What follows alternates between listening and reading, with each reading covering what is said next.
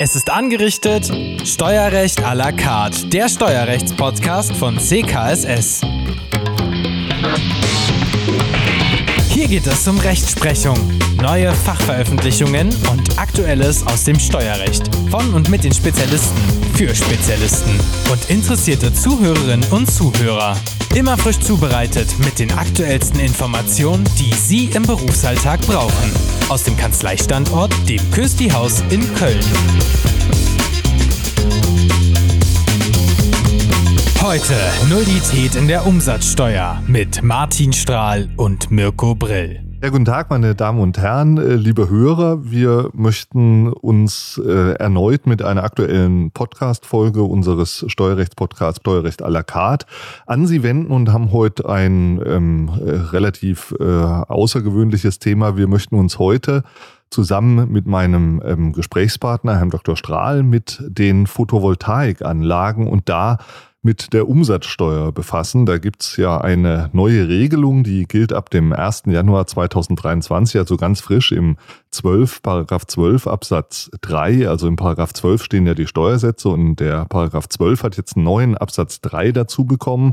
Der ist eingeführt worden und da steht jetzt ein sogenannter Nullsteuersatz. Das heißt, Sie zahlen jetzt demnächst, wenn Sie die dort benannten Leistungen erbringen, einen Umsatzsteuersatz von 0 Prozent. Also das ist keine Steuerfreiheit, also Sie zahlen doch Steuern, nur eben 0 Prozent. Und darüber will ich mich gleich mit meinem Gesprächspartner Herrn Dr. Strahl unterhalten, denn was mich dann auch interessiert, also erstens, ähm, was sind das für Leistungen? Und dann wollen wir uns mal unterhalten, was heißt das eigentlich? Ich zahle Steuern, nur halt eben 0 Prozent. Finde ich spannend. Ja, hallo, Herr Dr. Strahl. Ja, hallo, Herr Dr. Brill. Also ich muss auch sagen, gerade deswegen haben wir das Thema eigentlich jetzt auch für unseren Podcast aufgegriffen, wie Sie es gerade schon umrissen haben. Es geht jetzt nicht in erster Linie darum, dass wir uns hier sagen wir mal, zu richtig tief mit der Besteuerung von Photovoltaikanlagen befassen wollen, sondern wir wollen ein bisschen was mal äh, beleuchten, was das eigentlich mit diesem Nullsteuersatz auf sich hat, wo der herrührt. Und wir wollen dann natürlich auch konkret mal werden, was wir auch heute ganz aktuell tun können, ist gerade bekannt geworden nach der Entwurfsfassung jetzt das endgültige BMF-Schreiben zu 12 Absatz 3 USTG. Was hat das eigentlich für Auswirkungen? Also wir müssen erstmal sagen, diese eigentümliche Regelung, ja, Nullsteuersatz mit Vorsteuerabzug einfach, man hätte es ja auch anders machen können. Man hätte ja auch sagen können, also man gewährt demjenigen, der die entsprechende Leistung bezieht, auf jeden Fall, ob der Unternehmer ist oder nicht, einen Vorsteuerabzug. Aber das hat der deutsche Gesetzgeber sich gar nicht so aussuchen können, sondern es gab im letzten Jahr eine Richtlinie 2022-542 äh, des Rates der EU zur Änderung der Mehrwertsteuersystemrichtlinie. Die datiert genau vom 5. April 2022 und gilt ab dem 6. April des letzten Jahres.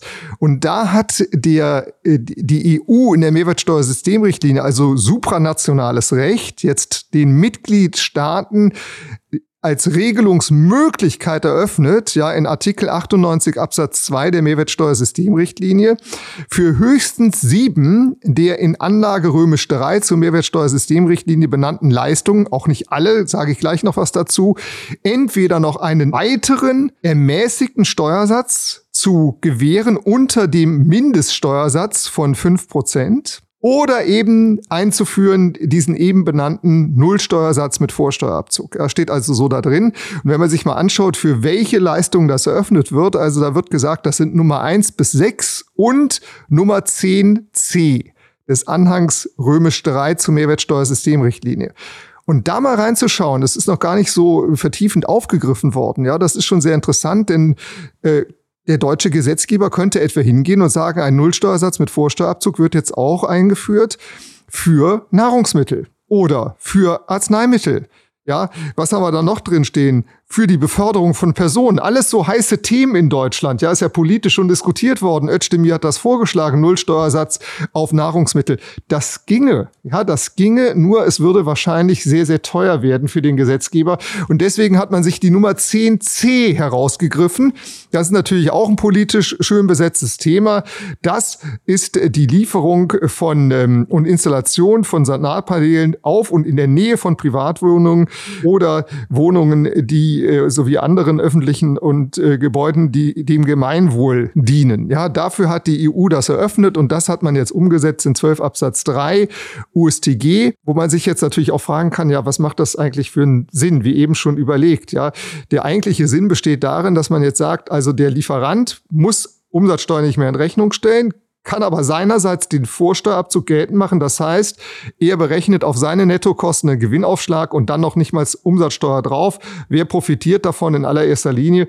Natürlich ein Unternehmer oder Nicht-Unternehmer, aber auch ein Unternehmer, der nicht zum Vorsteuerabzug berechtigt ist, wie Beispielsweise ein Arzt oder auch ein Kleinunternehmer. Also der Kleinunternehmergedanke, der steckte da dahinter, aber man wollte es jetzt nicht so kompliziert machen. Kommen wir gleich noch drauf zu sprechen. Die Finanzverwaltung hat gesagt, das können wir pauschal machen, wenn der Betreiber angibt, er ist berechtigt, ja, er erfüllt die Tatbestandsvoraussetzungen, dann muss der Lieferant, der Installateur nicht mehr die Umsatzsteuer in Rechnung stellen. So, und muss, was haben Muss der Lieferant, das würde mich interessieren, muss der äh, Lieferant denn die Umsatzsteuer ausweisen? Also schreibt der, weil es ist ja nicht steuerfrei, also muss der denn reinschreiben, zuzüglich Umsatzsteuer null? Ja, das ist ein interessanter Gesichtspunkt. Äh, also ich, ich denke, überformal sollte man das hier vielleicht nicht sehen. Die Finanzverwaltung hat sich zu dem Punkt auch nicht geäußert. Aber das müsste, müsste man jetzt natürlich nochmal äh, durchsehen nach den Rechnungserfordernissen nach 14 Absatz 4, der gilt. Ne? Das ist eine unternehmerische Leistung.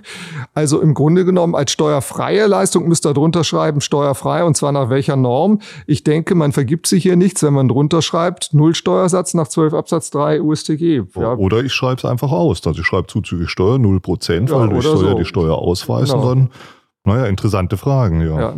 Also jedenfalls, was hat der deutsche Gesetzgeber gemacht? Er hat diesen 12 Absatz 3 USTG kodifiziert, hat im Grunde genommen in Satz 1 wiederholt, was Anhang 3 Nummer 10c zur Mehrwertsteuersystemrichtlinie vorgibt. Ja, also begünstigt ist dann jetzt hier ähm, die Lieferung von Solarmodulen an den Betreiber der Photovoltaikanlage, einschließlich der für den Betrieb einer Photovoltaikanlage wesentlichen Komponenten und der Speicher, die zur Stromspeicherung dann dienen, wenn die Photovoltaikanlage auf oder in der Nähe von Privatwohnungen, Wohnungen sowie öffentlichen und anderen Gebäuden hier installiert ist, die für den Gemeinwohl Tätigkeiten genutzt werden. So, und dann kommt aber was ganz Entscheidendes und das steht in der Mehrwertsteuersystemrichtlinie nicht drin und das soll das Ganze hier sehr vereinfachen. Satz 2 eine Fiktion, nämlich dass die Voraussetzungen des Satzes 1 als erfüllt gelten, wenn die installierte Bruttoleistung der Photovoltaikanlage laut Marktstammdatenregister nicht mehr als 30 Kilowatt Peak beträgt, also in der Spitze. Das heißt, jede Menge unbestimmte Rechtsbegriffe. Also man sieht ja schon wieder, da steht Peak drin, also ein englisches Wort in der deutschen Regelung. Marktstaaten-Dammregister habe ich vorher noch nie gehört. Und andere Sachen, wenn ich da so sehe, was da alles drin steht, was ist eine Privatwohnung? Also. Ja. Also in der Tat, äh, das, äh, als man das zuerst so gelesen hat, äh, musste man sich schon fragen, wie soll die Praxis damit umgehen?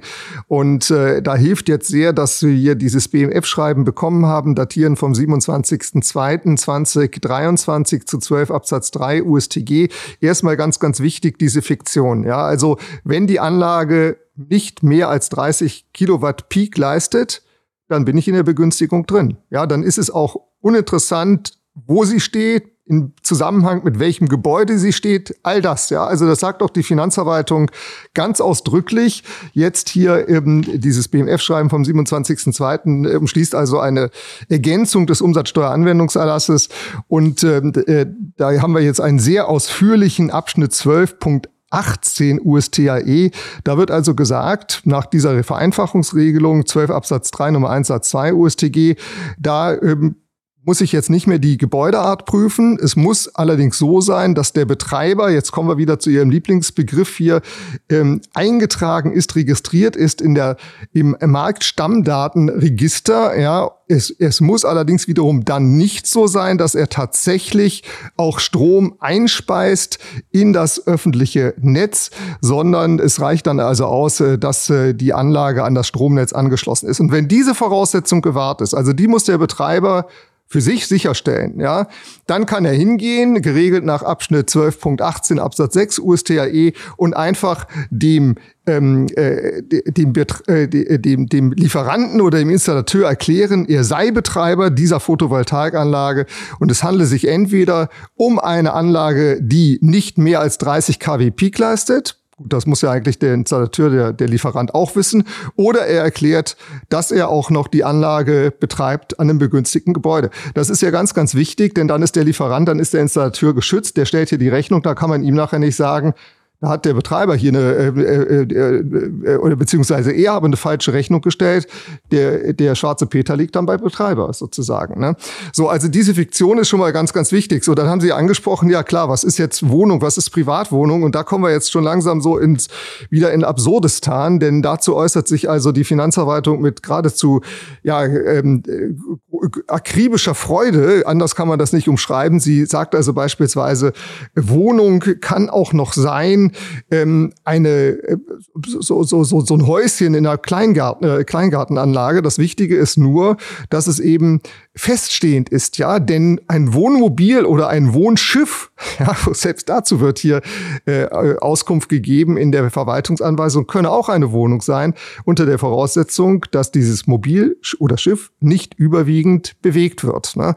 Also soweit zur Privatwohnung, was ganz, ganz wichtig natürlich ist, weil das große Rolle spielen wird, öffentliche Hand, ja, und gemeinnützige Körperschaften, die sind ja ohnehin, denke ich mal, geneigt, ja, aus Gründen Umweltschutz auch noch solche Überlegungen anzugehen Photovoltaikanlagen zu installieren. Also es wird gesagt, ähm, äh, ein Gebäude, äh, das äh, dem Gemeinwohl dient, ja, das liege also vor, wenn es unter anderem für hoheitliche oder ideelle Tätigkeiten verwendet wird oder dann wird verwiesen ähm, auf Leistungen nach Paragraph 4, bestimmte Nummern, die will ich jetzt nicht alle aufzählen, USTG, also für steuerfreie Leistungen oder für Leistungen, die Steuersatz ermäßigt sind nach Paragraph 12 Absatz 2 Nummer 8 USTG. Also das ist natürlich schon hilfreich, dass das hier in dieser Form so ausgeführt wird in der Literatur ellenlange Überlegungen, was das bedeuten könnte, in der Nähe, ja, eine Photovoltaikanlage der Nähe eines Gebäudes sei noch begünstigt. Da muss man erst mal sagen, damit beschäftigen wir uns heute ja nicht, aber da differiert die umsatzsteuerliche Begünstigung von der ertragsteuerlichen nach 3 Nummer 72. Denn ertragsteuerlich ist eine Photovoltaikanlage nur begünstigt, an, auf oder in dem Gebäude, nicht in der Nähe des Gebäudes. Ja.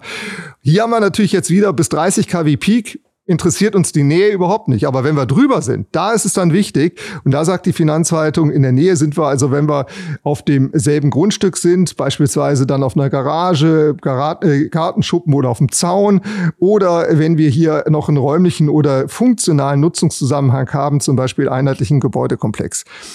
Und dann natürlich noch die Frage, wie sieht's aus mit Gebäuden, die für gemischte Zwecke genutzt werden. Also man könnte ja hier zum Beispiel sagen, wir haben ideelle Zwecke, wir haben auch Zwecke eines steuerpflichtigen wirtschaftlichen Geschäftsbetriebs. Ja, oder wir haben einfach ein gemischt genutztes Gebäude, teilweise begünstigt, teilweise für gewerbliche Zwecke, äh, dann hier nicht begünstigt, oberhalb von 30 kW Peak. Bis 30 kW kann man nicht oft genug sagen, auch beim Gewerbegebäude begünstigt. Und da hatte die Finanzverwaltung in der Entwurfsfassung vorgehabt zu sagen, ich stelle aufs Flächenmaß ab. Ja, wenn überwiegend ja noch die begünstigten Zwecke da sind, dann kriege ich auch insgesamt umsatzsteuerlich die Begünstigung. Jetzt sagt sie sogar, bei gemischt genutzten Gebäuden sei davon auszugehen, das liege eine Begünstigung vor. Nur wenn die eigentlich begünstigten Zwecke, ja, also zum Beispiel eine Hausmeisterwohnung, ja, so in den Hintergrund treten, dass sie weniger als zehn Prozent ausmachen der Gesamtgebäudenutzungsfläche. Erst dann komme ich raus äh, aus der Begünstigung. Also man will hier erkennbar ähm, der Praxis entgegenkommen, will also erkennbar äh, das Ganze äh, hier nutzbar machen, den Nullsteuersatz also verstärkt zur Anwendung bringen. Und wie gesagt, der wirkt sich ja immer dann stark aus, jetzt gerade auch öffentliche Hand, Gemeinnützigkeit und so, wenn wir keine Vorsteuerabzugsmöglichkeit haben. Ja, da, also auch jenseits der Kleinunternehmerregelung, das ist dann schon hier ähm, sehr äh, weitreichend. So, und dann, dann doch jetzt äh, kommen wir also zu, zum Punkt, da kann man schon fast sagen, Schraube locker, ja, Fragezeichen. Denn äh, es ist ja begünstigt einerseits die Lieferung, andererseits auch die Installation. Aber die Installation ist nur begünstigt, soweit es um die wesentlichen Komponenten geht. Ja, bei der Lieferung sagt die Finanzverwaltung jetzt, ist ja auch sinnvoll, begünstigt, Nullsteuersatz ist alles, auch das, was Nebenleistung darstellt zur Hauptleistung. Und dann wird ausdrücklich gesagt in Abschnitt 12.18 Absatz 1 Satz 4 USTAE zu den Nebenleistungen gehören zum Beispiel auch die Lieferung ähm, und der Anschluss des Wechselrichters oder des äh, Zwei-Richtungszählers und die Lieferung von Schrauben und Stromkabeln. Aber jetzt denken Sie wieder, derjenige, der die Photovoltaikanlage betreibt, kauft sich die Anlage selbst und beauftragt jetzt jemanden nur mit dem Anschluss der Anlage ans Netz. Und dazu sagt jetzt die Finanzverwaltung, naja, dann sind nur noch die wesentlichen Komponenten begünstigt. Ja, also beispielsweise gehört dann nicht dazu, keine wesentlichen Komponenten sind nach Abschnitt 12.18 Absatz 9 Satz 1 Zubehör, wie zum Beispiel Schrauben und Kabel. Also einerseits im Töpfchen, andererseits im Köpfchen. Ja, und da muss sich jetzt natürlich der Handwerker wirklich fragen, wie baue ich meine Rechnung auf? Also wo, wo stelle ich einen Nullsteuersatz hin? Und wenn ich jetzt noch beim Baumarkt ein paar Schrauben kaufe, die ich auch brauche und verwende, dann schreibe ich auf einmal die 19 Prozent hin. Also das ist schon sagen wir mal, deutsche Regelungsfreude. Der Lieferant und der Handwerker, der hat ja das Risiko, der muss im Zweifel eine Ortsbegehung machen, um rausfinden zu können, sind denn die Voraussetzungen von Absatz 1, Satz 1 gegeben.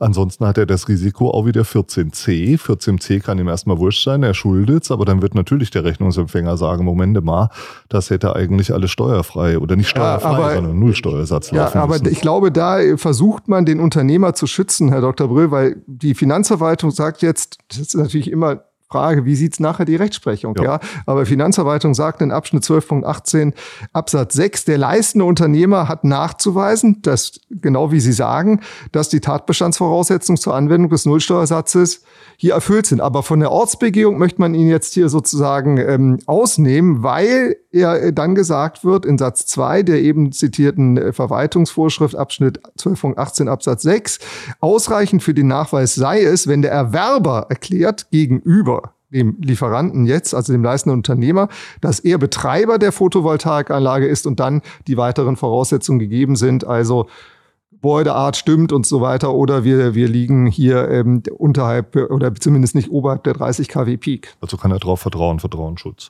Ja. Also schon, schon äh, recht komplex. Also das wird in der Tat, genauso wie Sie sagen, glaube ich auch, das wird die Rechtsprechung beschäftigen dann alles. Aber bizarr ist ja auch noch, was äh, gilt sonst noch zu beachten, insbesondere auch vor dem Hintergrund alte und neue Anlagen. Wird da unterschieden? Ja, da müssen wir natürlich jetzt eine deutliche Unterscheidung machen. Die Neuregelung gilt ja erst ab dem 01.01.2023. Ja.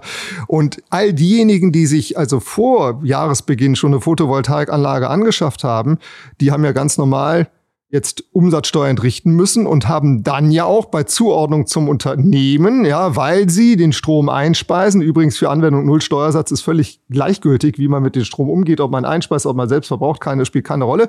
Aber früher hat man ja gesagt, okay, ich mache eine Zuordnungsentscheidung, mache zum Beispiel kompletten Vorsteuerabzug, ja, und besteuere dann zum Ausgleich weil ich es vielleicht vorher gar nicht vorhatte, aber dann mache ich doch Entnahme für den Strom, für den, das Strom für den Eigenverbrauch, mache ich äh, eine unentgeltliche Wertabgabe ähm, und unterwerf diese der Umsatzsteuer. So und da ist es jetzt natürlich so, bei der Anlage, die beschafft wird nach dem 31.12.2022, habe ich einen Nullsteuersatz. Das heißt, ich entrichte keine Umsatzsteuer mehr und dann läuft die unentgeltliche Wertabgabe leer. Ja, also das bedeutet bei den Neuanlagen, insoweit einfach. Nullsteuersatz. Ich kann den Strom auch entnehmen, ich kann ihn speichern, wie, auch immer. Ja, ich habe keine unentgeltliche Wertabgabe. Bei den Altanlagen, wenn ich die Vorsteuer gezogen habe, läuft das weiter mit der unentgeltlichen Wertabgabe und ich muss dann entsprechend hier natürlich auf die unentgeltliche Wertabgabe die Umsatzsteuer entrichten. Im Übrigen kann man nur noch mal ergänzen, das gilt also natürlich jetzt hier als Regelung nicht nur für natürliche Personen, sondern wir haben es implizit vorhin schon gesagt, mit den gemeinnützigen, mit der öffentlichen Hand. Es gilt für alle, äh, die, die sich eine Photovoltaikanlage beschaffen, so sie begünstigt ist. Und bitte achten Sie auch drauf, das wollen wir aber jetzt nicht noch äh, hier ausführlich angehen. Wir haben deutliche Unterschiede zur ertragsteuerlichen Begünstigung, wie liegt schon einmal vor bei den unterschiedlichen Anwendungszeiträumen. Die Steuerfreistellung ertragsteuerlich gilt ab dem 01.01.2022. Umsatzsteuerlich sind wir mit einem Nullsteuersatz erst ab Beginn dieses Jahres dabei. Aber wir müssen auch sagen, ertragsteuerlich auch da ganz wichtig, wenn Sie entsprechende Mandanten betreuen, gemeinnützige Körperschaften beispielsweise, die Befreiung nach 3 Nummer 72 K ESTG gilt über 8.1 KSTG auch für Körperschaften. Ja, also das müsste man hier vielleicht auch nochmal vor Augen haben. Ja, kann man nur hoffen, dass der, 3, äh, der 12 Absatz 3 jetzt nicht so wie der 13b dann immer weiter ergänzt wird durch neue Fallgruppen. Dann, ja. dann würde man vermuten, die alleinige Absicht ist, das Umsatzsteuerrecht noch weiter zu verkürzen. Also ja, wenn man sich dieses BMF-Schreiben jetzt hier anschaut mit äh, der, äh, die, diesem neuen äh, Abschnitt 12.18, da gehen die Regelungen der Verwaltung schon allein über neun Seiten. Ja, also da der Umsatzsteueranwendungserlass, der ist bald dicker als die ja. Bibel.